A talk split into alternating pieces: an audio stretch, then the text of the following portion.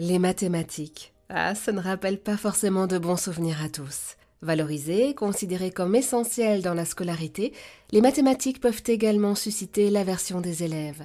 Pour en parler et nous conseiller avec nous, Laetitia Graille, mathématicienne de formation, ancienne enseignante, elle est autrice de Être bon en maths, ça s'apprend et ce n'est pas si compliqué, paru chez Interédition.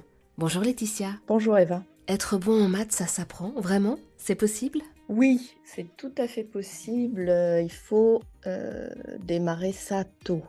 Effectivement, euh, quand on voit que les lacunes se sont installées, j'allais dire très souvent au niveau de la quatrième du collège, c'est un peu trop tard. Le système académique comme il est fait ne permet pas de rattraper en mathématiques.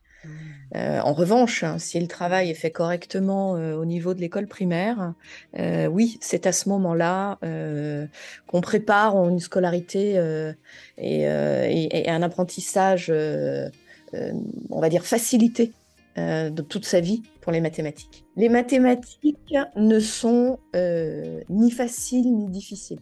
Elles se travaillent comme toute autre chose.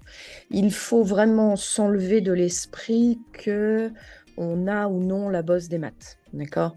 Euh, Évidemment, euh, on est avec euh, des talents un peu différents, mais à peu près toutes les études aujourd'hui ont montré que ce n'est pas, on va dire, un, sens des chiffres que certains enfants ont déjà un peu plus développé à deux ans, qui est le plus déterminant dans une réussite euh, en mathématiques tout au long de sa scolarité ou même dans la vie de tous les jours.